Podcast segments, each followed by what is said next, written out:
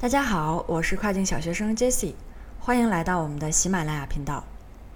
本期节目将给大家分享如何通过补全我们 listing 当中啊后台四个经常被忽略掉的模块，从而去强化关键字和 listing 之间的关联性。亚马逊关键字的重要性呢是不言而喻的，我们也在节目当中反复的去强调啊，我们卖产品呢就是卖关键字。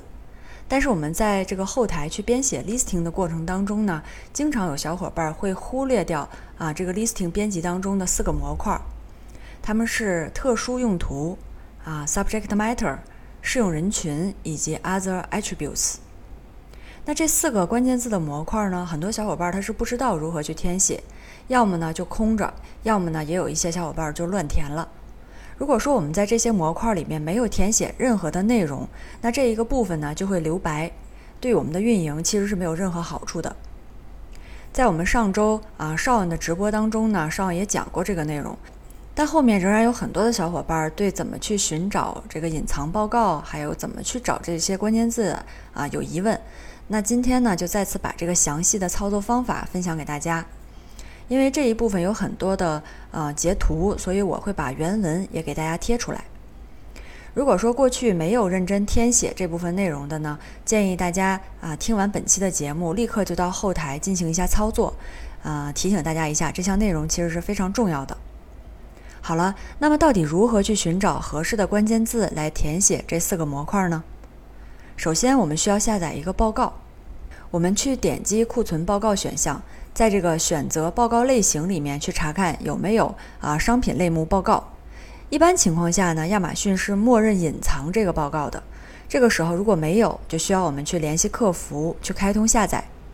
开通以后呢，就会出现这个报告了。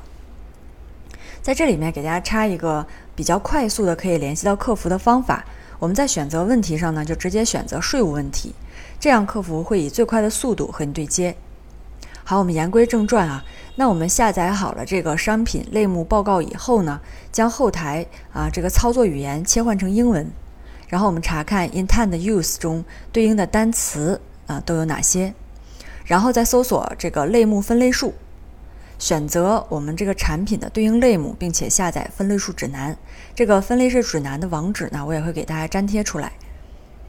比如说，呃，我们选择了一个各户类目下的这个眼罩的分类指南，那这里我们会看到啊，下载出来的这个报表里面有一个 gender，那这个呢就是适用人群。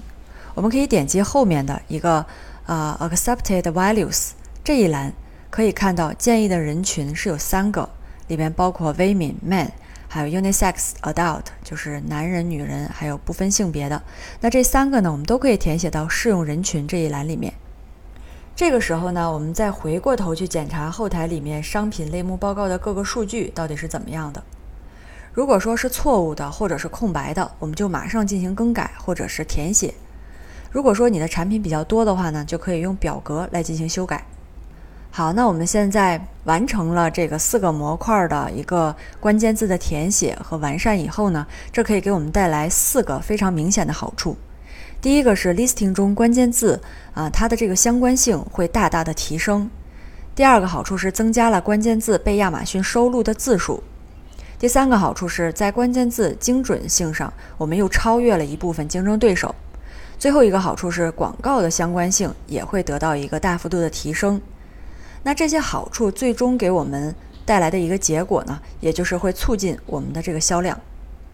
好，以上呢就是今天关于。啊，我们如何去填写 listing 当中这四部分经常被大家忽略掉的关键字的这个模块的方法？那如果你还有其他问题呢，也欢迎给我留言。感谢大家收听，我们下期再见。